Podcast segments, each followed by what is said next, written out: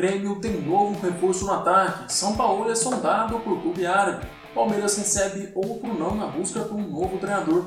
Depois de uma longa negociação, Flamengo e Diego Alves chegam a um acordo. Eu vou te contar sobre tudo isso e muito mais no vídeo de hoje, então não sai daí.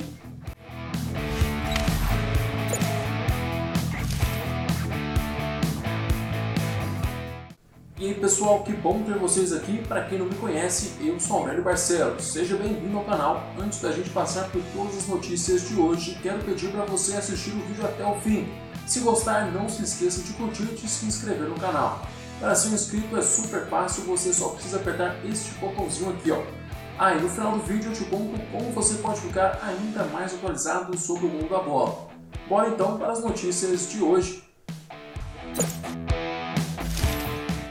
Grêmio anuncia a contratação de Diego Churin. O centroavante de 30 anos assinou por três temporadas com o tricolor gaúcho com a possibilidade de prorrogação até o final de 2023. Churin deixa o Cerro Porteño, o clube que defendeu por três anos. Pela equipe paraguaia, disputou 128 partidas e marcou 53 vezes. O centroavante já foi apresentado e está à disposição do treinador Renato Gaúcho para o duelo desta quinta-feira contra o Juventude, válido pela Copa do Brasil.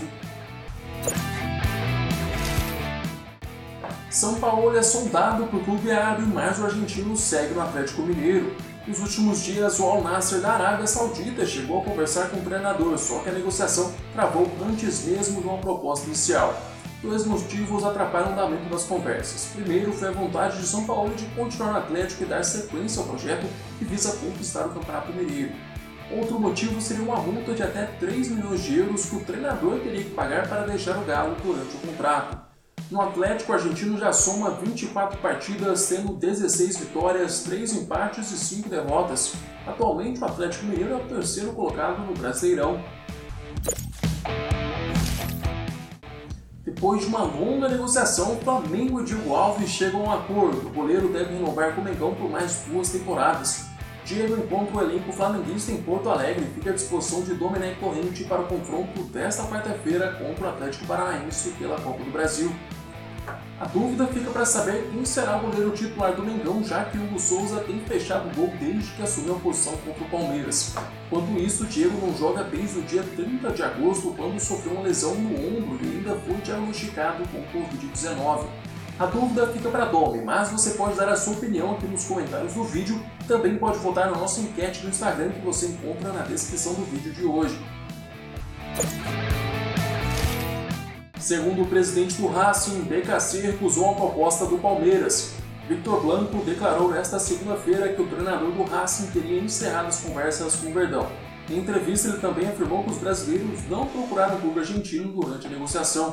Esta foi a segunda recusa que o Palmeiras recebeu. Dias atrás, Miguel Angel Ramírez também não aceitou assumir o Palmeiras depois da demissão de Vanderlei Luxemburgo. Enquanto o novo treinador não chega, o interino André Lopes comanda o Alviverde. O próximo compromisso do Verdão vai ser na quinta-feira contra o Red Bull Bragantino pela Copa do Brasil. Vasco envia proposta para o Independente por Benítez. O camisa 10 está emprestado ao Gigante da Colina até o dia 31 de dezembro. No contrato firmado entre os clubes, o Vasco tem a prioridade de compra do jogador até o dia 15 de dezembro, com valor estipulado em pouco mais de 22 milhões de reais por 60% dos direitos econômicos do atleta. O Vasco tenta negociar com o clube argentino a permanência de Benítez com a quantia inferior, o que não tem agradado os dirigentes do Independente, principalmente pelo camisa 10 já ter ofertas de clubes estrangeiros como a Rússia e a Turquia.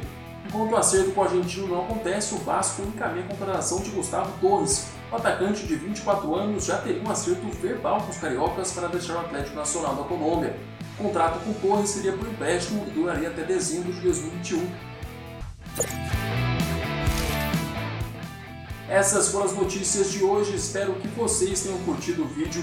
Não esqueça de se inscrever aqui no canal, eu sempre reforço essa parte porque é muito importante que você seja inscrito. Além disso, eu vou pedir para você compartilhar este vídeo para que a nossa comunidade cresça cada vez mais. Outra dica que eu dou para vocês é seguir o canal nas redes sociais. O link do nosso Instagram você encontra na descrição deste vídeo. Lá tem muita coisa legal. Eu fico por aqui. Até mais!